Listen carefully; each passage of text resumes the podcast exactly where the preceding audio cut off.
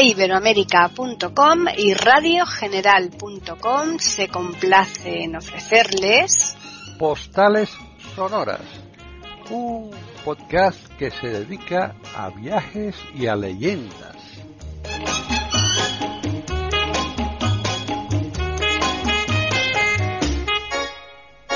Bienvenidos otro día más a Postales Sonoras, Cultura y Leyendas en iberoamérica.com. Soy Paqui Sánchez Galvarro. Mm, Juan Carlos Parra ya está también preparado para continuar y posiblemente si no surge ninguna cosa extraordinaria para finalizar hoy nuestro recorrido, pero solamente por Venecia, porque la semana que viene nos llevará a otro lugar también muy interesante de Italia. ¿Qué tal, Juan Carlos? Pues aquí estamos. Hola a todos, hola Paqui, pues aquí con calor, ya ves, ¿no? Sí. Eh, aquí en Madrid, ya sabes cómo estamos. Pero bueno, eh, vamos a irnos a Venecia. Quizá ahora en la temperatura que hace, igual también nos hace calor ahí, pero yo creo que va a ser mucho más entretenido, ¿verdad? Sí, desde luego. ¿Te acuerdas el otro día nos habíamos terminado ya con eh, las islas, ¿no? Habíamos, eh, habíamos almorzado ya ahí en Torcello, ¿no? Sí. En la isla esta. Y regresábamos a Venecia. Ahora nos vamos a ir a ver un lugar. Vamos a ir rápido porque luego quiero hablar al final, como dijimos, del Carnaval de Venecia, ¿no? Que es uno de los, pues, digamos, acontecimientos más importantes junto con la mostra, ¿no? Que también Sí. es importante. El cine, Pero vamos, sí. eh, popularmente y a nivel de que la gente vaya y participe es mucho más interesante el Carnaval de Venecia y tiene mucho más eh, arraigo y tradición. Claro. Bueno, pues, pues verás, vamos a ir a la Galería de la Academia, que es un lugar también muy interesante y además para los grandes amantes de- del arte, pues aquí van a tener una gran oportunidad de, de presenciar, ¿no? De contemplar una serie de, de, bueno, pues de, de unas de, de colecciones pictóricas. Es, digamos que es uno de los lugares junto con el Prado más importante del mundo. Estamos hablando de esto, el Uffizi, Uffizi, estamos hablando de las eh, pinacotecas más importantes de, de cuadros, ¿no? No solo de cuadros, ¿no? Que la gente luego no se equivoque. Luego está el Louvre, pero el Louvre es otra cosa que tiene cuadros y otro tipo de, de arte que ya veremos, ¿no? Bueno, pues, pues aquí tenemos, aquí nos vamos a encontrar con diversos autores y sobre todo vamos a encontrar muchísimos cuadros de, de unos autores que está aquí en todas partes, que es eh, Tintoretto, ¿no? Por un lado. Eh, Ca- Ca- Canaletto, que también es otro de los autores importantes, y Tiziano, claro está que Hmm. Tiziano también aparece en todos los lugares. Dijimos que Tiziano, en esta, en, en la época que él pintó, era el, era el, eh, el- el autor que pintaba los retratos de la corte de Carlos I, Carlos V, ¿no? Es uno de los grandes y muy importante también, ¿no? Y bueno, yo creo que la gente aquí se puede entretener porque además es un sitio muy interesante. Si pasamos por la pasarela, que es el puente este que comunica con el, con el museo, con el- la pinacoteca, nos vamos a encontrar eh, una gran, una panorámica perfecta y maravillosa para hacer una foto del Gran Canal o si lo quieres del palacio, los palacios adyacentes, ¿no? Que hay cerca de, de esta zona. Y de aquí ya si quieres nos vamos a ir a otro lugar, ¿no? Que es eh, la Chiesa de San Moisés eh, o la iglesia de San, Mois- eh, San Moisés. No, que es curioso que, que a Moisés se le llame San Moisés, pero bueno. Eh, bueno, pues mira, esta fue eh, fundada o bueno, construida eh, en el siglo VIII. Y aunque ha sufrido, digamos, eh, pues eso, muchas eh, remodelaciones, muchas modificaciones ¿no? a lo largo de su historia, entre las que podemos destacar el campanario que es- se ha modificado y también la fachada, que esto es lo más importante, en una fachada barroca muy bonita del siglo XVIII. Esta última eh, posee además eh, una, una ornamentación impresionante, ¿no? Con una serie de detalles que, bueno, pues que nos va a entretener un rato pues observándola, ¿no? Porque ya sabes que lo- el barroco tiene mucha, mucho eh, detalle, mucha figuración, etcétera, ¿no? Claro, porque es mm, más recargado, lógicamente. Claro, por, por- eso, ¿no? Mm. Bueno, y en el interior, pues nos vamos a encontrar eh, tam- eh, pues también una serie de, una ornamentación también eh, grande, ¿no? Porque aquí se gastaron bastante dinero en hacerlo, ¿no? Y que destacamos también, pues un retablo. En el retablo aparece, como no, pues eh, Moisés en el monte Sinaí, ¿no? Cuando va a recibir las tablas pues, de, De la ley, Dios, sí. ¿no? Ujú. Sí. Y una pintura también, eh, a que no saber de quién es, de, Tintoretto, claro. Como no pues- podía ser de otra forma. Claro, claro, claro. Bueno, pues además, eh, a diferencia de, por ejemplo, de la mayor parte de los eh, sitios en los que hemos entrado aquí en, en Venecia, además es gratis, o sea que es una cosa importante, ¿no? Para- Pues Sobre sí. todo para el bolsillo, ¿no? Desde luego. Bueno, pues ahora ya de aquí eh, nos vamos a ir rápidamente al Museo de Historia Natural. Bueno, eh, verás, eh, solo por eh, contemplar pues su bella este palacio, ¿no? Este palacio, su edificio, ¿no? Que es una maravilla, que es del siglo XIII, pues merece la pena acercarnos aquí hasta hasta este museo, ¿no? Pero además hay una circunstancia importante porque este alberga una interesante colección de, bueno, de flora, de fauna y también fósiles. Es muy importante. Además, te voy a decir otra cosa también. Puede ser muy, eh, muy interesante si vamos con niños, ¿no?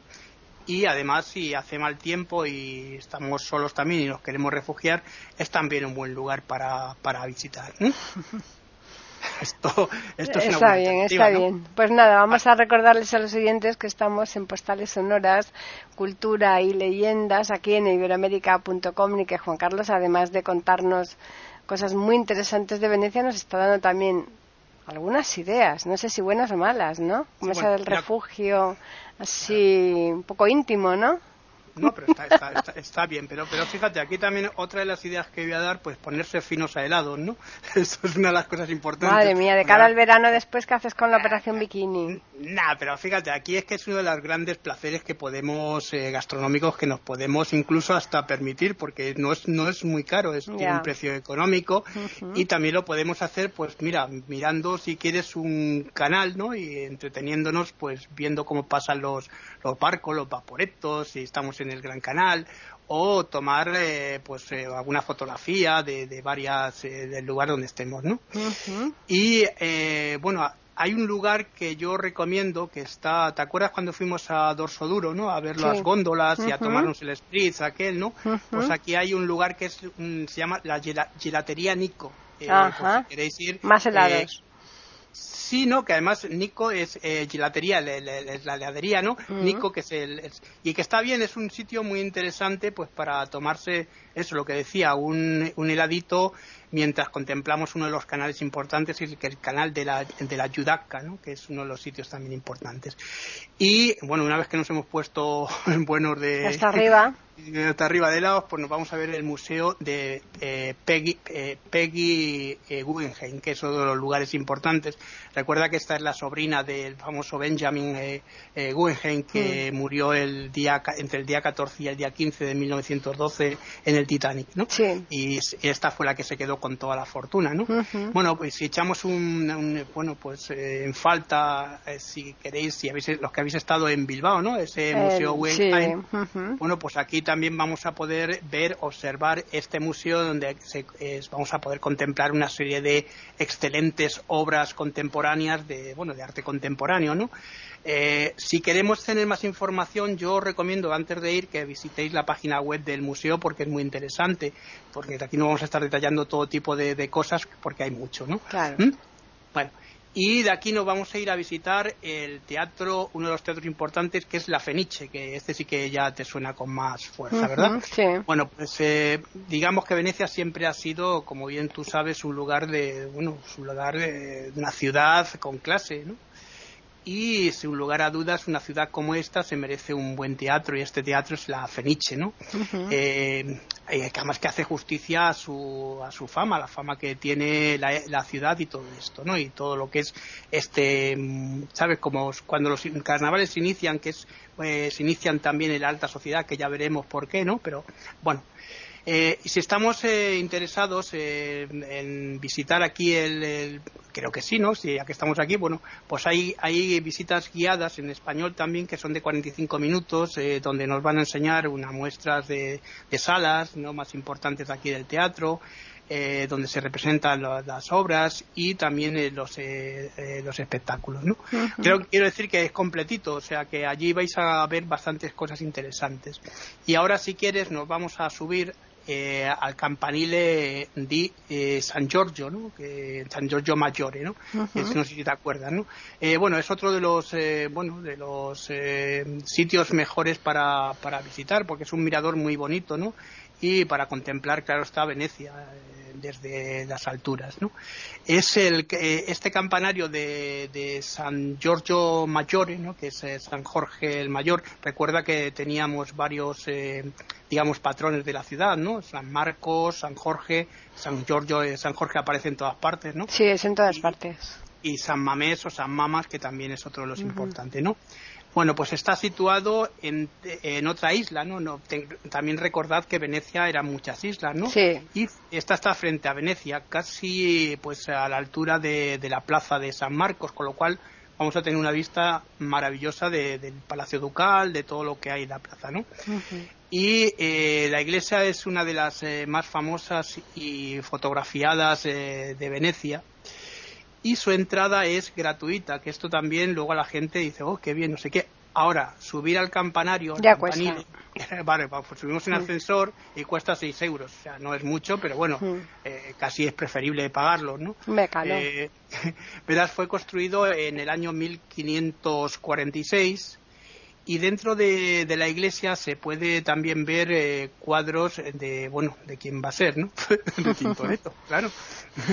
Y, hasta aquí, bueno, se, se, llega en el Vaporeto de la línea 2, por si vais a ir en Vaporeto, ¿vale? Y con esto terminamos lo que son los recorridos. Y ahora nos vamos a meter, vamos a centrarnos en el Carnaval de Venecia. Vale, pues vamos a recordarles a los oyentes que nos encontramos en postales sonoras, cultura y leyendas en iberoamérica.com. Y ahora, pues eh, ya nos disfrazamos, ¿no? Claro, bueno, ahora vamos a hablar un poquito de la historia de lo que es el carnaval y luego te digo los eventos y las máscaras importantes y todo este tipo de cosas. Muy bien. se cuenta, eh, bueno, cuenta la, la, leyenda que el carnaval de Venecia, ¿no? Pues empezó por eh, una, eh, con una victoria, una victoria de, de, la República de Venecia, que luego ya cuando hable de una de las, el, tallo de, tallo del toro, ¿no? Que lo veremos, la testa del toro, que eso lo veremos más adelante, diré, bueno, esta fue eh, contra el patriarca de Aquileia, eh, un tal Ulrico di Treven, fue pues el eh, Vitali, Vitali Miquel II, que fue el dux que lo llevó a cabo, en un año muy importante para el carnaval que fue en 1162, ¿no? Y bueno, esta, recordemos esta fecha porque va a salir bastantes veces, ¿no? Y por esta alegría, por esta alegría de la victoria, bueno, pues eh, la gente pues eh, se empezó a reunir, a aglomerar en la Piazza San Marcos y por eso empezó casi todo aquí, ¿no? Eh, bueno, si bien sus orígenes pueden estar también en el siglo XII, como decíamos, el carnaval fue oficialmente, o, sí, digamos que Mm, digamos que ya fue oficializado ¿no? por eh, un tal Christopher eh, Tolive, que este era secretario personal del Dux en aquella época en Venecia y se lo planteó a, las autoridades, ¿no? a las autoridades, a la escuela esta que decíamos en 1296 eh, con el fin de que bueno pues que hubiera una fiesta en la que se pudieran mezclar fíjate qué curioso la, alta sociedad con la baja sociedad que no esto es una cosa muy interesante y eh, bueno, esto se, produjo, el Dux le da su aprobación y empieza realmente lo que es eh, oficializado el carnaval en este año, 1296. ¿no? Verás, durante el siglo XVII, eh, que bueno, Venecia estaba perdiendo un poco de, digamos, de, de fuerza dentro del mundo, ¿no? El Festival Barroco ayudó también para salvar eh, la imagen prestigiosa de Venecia, ¿no?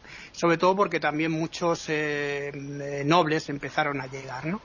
En 1497, eh, Napoleón, eh, perdón, en 1797 Napoleón Bonaparte, ¿no? que sabes que aquí durante su ocupación prohibió los carnavales y evidentemente era lógico que los, los prohibiese porque eh, con el carnaval la gente al disfrazarse Hombre, era peligroso. Todo tipo, claro, Todo tipo de, de, historias, ¿no? Entre otras, en robos, contrabandos, eh, conspiraciones, etcétera, etcétera. ¿no? Mm. Entonces, claro, es lógico y aquí también en España cuando estuvo aquí el hermano también mm. se prohibieron los, los carnavales. Bueno, pues en 1896 y de forma, bueno, pues ya ininterrumpida hasta 1979, fíjate, el carnaval poco a poco se va eh, restableciendo, ¿no? Bueno, en el carnaval, el carnaval alcanzó su máximo esplendor eh, en el siglo XVIII, mm, digamos, esplendor por lo, por lo que te voy a contar ahora, cuando muchos aristócratas eh, pues empezaron a, a buscar aquí lugares para vivir y viviendas, ¿no? Aquí en, en la Serenísima. Eh, siendo lo más eh, normal que bueno pues que los eh, príncipes y nobles se escaparan a, disfrutar pues de estos durante el carnaval en lugares como palacios espectáculos y fue cuando se empezaron a montar los primeros espectáculos de máscaras y demás no que se empezaron a, a regular no durante el carnaval, por ejemplo, se, bueno, de la evidencia eh, las actividades y negocios, como pasaba, ¿te acuerdas cuando hablábamos de lo de Brasil y tal y otros carnavales? También se, se cierran, evidentemente, porque es un, es un, es un momento muy especial eh, y pasa a segundo plano. Eh, mm, verás, es importante también destacar que se hacen juegos y también espectáculos para que la gente participe y em, también organizan eh, pues obras de teatro y eh, esas esas congas que ahora se van haciendo. También incluso ahora se están eh, poniendo canciones de bueno se está poniendo samba para que la gente baile y demás digamos esa mezcla también que se produce con otras culturas porque la globalización ha hecho esto no claro. Y además los, los eventos públicos en, bueno pues son en abierto en algunas zonas pero ahí los eventos privados que son los que participan los nobles, eh, la gente con más dinero en diferentes palacios. Además, aquí ya no es la música de la calle, sino que se ponen eh, valses o se ponen eh, incluso pedacitos, trocitos de las óperas de Verdi, etcétera, para que la gente baile disfrazada también y tenga una, mm, digamos, son fiestas muy. Hombre, otro nivel diferente. sí, son fiestas muy chiques, además que hay que mm. pagar bastante. He visto por ahí los precios y algunas fiestas cuestan un ojo de la Y seguramente los disfraces que lleven pues serán brutalmente caros también. Y, efectivamente, los disfraces son mucho más caros que luego mm. ahora te hablaré de las mascarillas. durante se celebran cuando ya se regula a partir del año 79, y el año van regulándose y eh, de alguna manera los eventos más importantes, que son cuatro, se van ya colocando para que la gente los celebre de una forma más, eh, digamos, más dentro de lo que es la regulación, las reglas del carnaval, ¿no? De aquí de Venecia, ¿no? Bueno, pues aquí vamos a tener la fiesta de las Marías, que es una de las fiestas importantes. Aquí se festeja, eh, pues que mm, en, en 1127 eh, unos piratas raptaron de una de las islas a esto es una leyenda, ¿eh? a unas a unas a 12 mujeres, ¿no? A 12 mujeres vírgenes. Eh, esto de, los vírgenes también que te lo cuenta mucho, es una cosa estupenda también y maravillosa. ¿Qué, ocurrió? Pues bueno, pues que salieron en busca de estos piratas, los vencieron, los el duque se mandó eh, de alguna manera ejecutarlos y no sepultarlos, sino tirarlos directamente al, canal, eh, aquí eh, entonces lo que se hace es celebrar eh, la conmemoración de la vuelta de esas, de esas mujeres. ¿Qué se hizo al principio? Pues mira, de todos los sestiere, que son los, son los lugares de los barrios aquí en, en, Venecia se llaman así, los cuartieri, ¿no? que decíamos en otras zonas, pues aquí seleccionaban a dos mujeres para hacer una especie de desfile de estos de belleza, ¿no? Y aquí se ponían las joyas más bonitas, más estupendas y maravillosas de la familia, entonces salían pues eso, mírame y no me toques, ¿no? Eh, para que la gente lo viese, ¿no? Y además, eh, con el tiempo esto se ha, oficializado, ¿no? Eh, eran 12, 12 chicas, ya te digo, porque eran dos de cada, de cada barrio, y ahora lo que se hace es un desfile de belleza, se organiza, se vota a ver quién es la mujer más guapa del carnaval, todo ese tipo de cosas que, bueno, son eh, arraigadas en la tradición. Que pueden ser un poco machistas, sí, pero eh, son eh, consuetudinarias y entonces este tipo de cosas hay que verlas desde otro punto de vista, ¿no? bueno, y ahora vamos, te voy a hablar del vuelo del, ángel, el vuelo, el vuelo del ángelo, o, también se llama la, la, festa de la colombina, ¿no? la, palomilla, ¿no? Por claro. Bueno, pues esta tradición tuvo su inicio en un, bueno, pues en el, aquí en el carnaval de una forma muy curiosa porque en, a mediados de 1500 más o menos, fíjate qué curioso, un eh, acróbata, porque antes eh, al principio se estaba lanzando una paloma que iba desde una cuerda a otra, desde el campanile hasta el Palacio Ducal, ¿no? Y allí el, Dux la recibía, era de metal.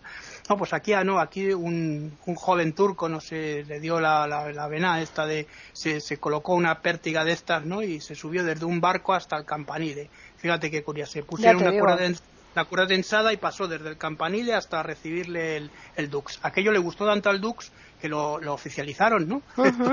Estas cosas, al principio, pues, eh, se, llamaba el, el, vuelo el vuelo del, del turco, ¿no? Pues, evidentemente porque era un turco, ¿no? y después, pues bueno, como ya lo empezaron a hacer los chavales de aquí de Venecia, ¿no? Y alguno de ellos se disfrazó de ángel, pues ya empezó a llamarse la fiesta de, del vuelo del ángel, ¿no? Fíjate qué curioso que ahora lo que hacen es bajarlo con unas maromas al personaje que lo hace, como el, Celedonio aquí, es la fiesta de, Vitoria, ¿no? Pues lo, bajan directamente a San Marcos para que la gente allí lo reciba y es cuando realmente empieza el, eh, carnaval, ¿no? El carnaval de, Venecia. Entonces allí la gente está festejando y, y haciendo cosillas, ¿no? Eh, a partir de entonces, bueno, pues ya se va haciendo y se ha oficializado esto muy recientemente, porque no es de muy atrás, es de 1999, ¿no? O sea, que te quiero decir que, no son tradiciones, son tradiciones antiguas, pero que se han vuelto a rescatar eh, recientemente, ¿no?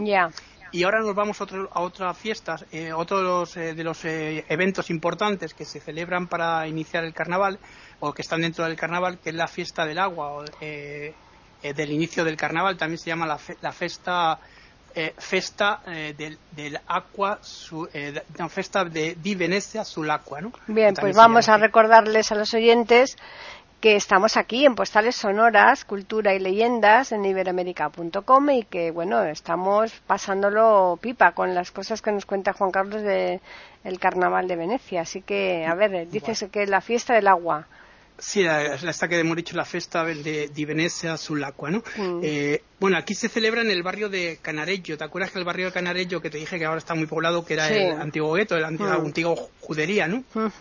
Verás, pues, qué carnaval es importante sin un desfile de carrozas, ¿no? Claro. Pero aquí, curiosamente, las carrozas se hacen eh, sobre un eh, se, se, decora el canal no el canal que este canal que estamos diciendo que es del de Canarello se decora mm, muy bonito se ponen las eh, carrozas tiradas por las góndolas en vez de evidentemente o barquitas no se colocan encima de barcos grandes para para para desfilar con ellas toda la gente vestida con mucho digamos muy chic no sí claro. Y además y además aquí lo que se hace es también hacen, bueno, van los niños, muchos niños y muchas personas, los golosos sobre todo, porque se hacen unos eh, pasteles, unos eh, dulces muy buenos, muy ricos de aquí de la zona de Venecia y la gente, bueno, pues se pone, además de ver además de ver las carrozas, se ponen bien, se ponen también finos, ¿no? Bueno, pues y ahora ya el último, el último, el último evento, ¿no? Que es también importante, que es cortarle lo que te decía antes, la cabeza al toro, ¿no? Esta es, eh, bueno, pues aquí lo que se conmemora es la, la aquella, ¿te acuerdas? Batalla famosa que estábamos diciendo de 1160 con el tallo de la testa al toro. ¿no? ¿En qué consiste? Pues verás, una vez que este mm, Dux ah, ganó esta batalla contra el patriarca de Aquileia, ¿te acuerdas? Sí. Bueno, lo que le pide como pago, que es curioso, que a mí me llama mucho la atención, que son 12 panes, 12, cerdos bien cebados y un toro un toro para festejarlo, ¿no? Claro, claro, sí. Entonces lo que se hacía, se hacía antes un desfile se repartía los panes, se, se, hacían eh, con los cerdos, también se les cortaba, y se les cortaba la cabeza a los cerdos, pero sobre todo al toro, ¿no? Y eso, toda la carne también se, se hacían con ello en unos festejos para el pueblo. Imagínate, eh, menudo asado. Pues, eh, pues, por eso era, y, entonces, ahora lo que, que se hace ahora, pues un desfile, que la gente va a este desfile con eh, eh, viéndolo y hay un toro de esto de cartón y al final se corta la cabeza también, pues como, bueno, pues estamos hablando de una tradición. Claro, exacto. Eh, ahora, las máscaras que se utilizan, mira, hay tres tipos de máscaras importantes, ¿no? Una son las bauta, estas bautas son las que mm, decíamos eh, están en color blanco, son eh, de tres picos, eh, que también se las llama de galeone o de nobili, ¿no? Es de los nobles o galeón. Mm. tiene así un pico muy grande y también llega por los hombros y por la parte de delante. Es una máscara completa, ¿no? Con sombrero y con máscara. Suelen ser blancas. Con incrustaciones de, plata o de oro, las más digamos, más eh, importantes, ¿no? De los nobles y demás. Aunque fíjate, ahora se están vendiendo de una cosa que se llama eh, cartapesto, ¿no? Que son eh, una mezcla de las que a lo mejor tú has comprado, que son de yeso con, con cartón y con cartulina, con papel, se están haciendo ese tipo de máscaras para la venta, ¿no? Que también sí, seguramente. Yo, desde luego, yo no me gasté mucho, ¿eh? no, no, no, por, eso Ya te, digo, camino de oro y de plata, nada que, son estas que se están vendiendo, ¿no? Para la gente, que yo también compré una en un menú, uno de los mercadillos. Bueno, pues luego, luego tienes otro tipo de, de máscara que se llama la colomba. Esta, bueno, es más cortita, es de simplemente la parte de delante. Pero eso es como si fuera una paloma. No, es que tiene, se llama colomba por eso sí, pero porque tiene así forma como de mariposa, como de alas mm. abiertas, y solo la, la parte de delante, ¿no? Mm. Eh, es una más, es una mascarilla que lleva también incrustaciones, pero también es, estas son de las más, más baratas y más populares. Y luego por último hay una que se, que es importante también, que se llama la larva o de bulto, que esta es más un poquitín más grande, casi la cara completa, puede ser negra o blanca y lleva también incrustaciones de doradas o plateadas. Esto en cuanto a las máscaras. Luego, eh, ya te digo, poco más podemos hablar del, del carnaval, porque ya creo que hemos dicho todo, y simplemente, bueno, que se celebra durante 10 días y termina el martes anterior al, miércoles de ceniza. ¿Mm?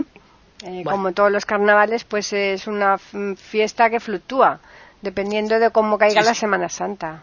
Esto es, esto es porque mm. también depende de la Semana Santa, como tú dices, que la Pascua, la Pascua además depende, eh, sabes que es un calendario lunar, además mm. corregido con una serie de días solares por la fiesta de la Pascua judía, ¿no? Aquí lo que pasa que la liturgia católica la, la, digamos la, volvió a, mm, reorganizar por motivos obvios, ¿no? Para hmm. que no se, no se fuese mucho, mucho más allá. Recuerda que en el año 1582 Gregorio el Magno tuvo que hmm. cambiar el calendario, ¿no? Bueno, y eh, con esto yo creo que hemos hecho un recorrido interesante de Venecia. La semana que viene nos vamos camino de Milán. Vamos a ver dos ciudades, que bueno, no voy a decir las ciudades que están antes de llegar a Milán, y para dirigirnos luego ya a Turín, que también a lo mejor vemos alguna cosa por ahí. Y voy a decir que no vamos a terminar en Turín, eh, vamos a terminar en Urbino, que está en el centro de la ciudad, del centro de Italia, para luego ya volver a Madrid, ¿vale? Muy bien, perfecto. Pues nada, vamos a recordarles a los oyentes que nos pueden escribir a postales arroba y también pueden hacerlo a eiberoamérica con las iniciales EI y la A de América en mayúsculas. Este es un Twitter y por tanto tienen menos eh, posibilidad de explayarse si lo desean, pero como está el correo, ahí sí pueden, vamos, contarles a Juan Carlos y a, y a todos nuestros oyentes de lo que deseen. ¿Eh? Además, además hay una cosa curiosa que a veces nos, eh, a veces, bueno, no tenemos tiempo y no podemos explicarlo todo. Yo creo que hemos hecho un, recorrido completo en las, eh, las, cosas más importantes de Venecia, aunque hay rincones que todavía podéis descubrir perfectamente. Y perdón, permíteme antes de terminar voy a recomendar una serie de libros, no, no muchos porque para no cansar. Pues mira, hay un libro de Eduardo Mendoza que se titula La isla inaudita, que a mí me, gustó mucho, me gusta mucho Eduardo Mendoza y este libro. Luego, bueno, si sois seguidores de Dan Brown, este del, Código da Vinci, pues tenéis Inferno, que también describe bastante bien la parte esta de, Venecia. Y eh, hay un libro de, fíjate, del autor de Azteca, de Jerry Jennings, ¿no? Que se titula Marco, Marco Polo, ¿no? Que en la parte principal de la infancia y adolescencia de Marco Polo describe muy bien todo lo que son las calles, las góndolas, cómo era la época, estamos hablando de 1200 y pico, y es bastante interesante también para, para, para de alguna manera eh, bueno, pues interactuar con el paisaje supuesto que nos cuenta Gary Jennings, porque claro, todo esto es contado por un señor del siglo XX-XXI, ¿no? Claro. Y con esto yo creo que tenemos ya de sobra, ¿no? Pues efectivamente. Nada, simplemente agradecerles como siempre la atención que nos prestan y emplazarles para que regresen el jueves próximo aquí a iberamérica.com y nosotros pues Juan Carlos y yo tendremos preparada una nueva tertulia, bueno, una nueva postal sonora, cultura y leyendas, ¿no, Juan Carlos? Sí, sí, claro, y además aquí tenemos el billete ya preparado para Exacto, todos. Exacto, ya el viaje ya lo tenemos previsto, solo que lo dejamos en la incógnita. Y, además sin mascarillas, ¿eh? solo, solo, solo con máscaras que hemos comprado en Venecia. Efectivamente, pues nada, hasta el próximo jueves.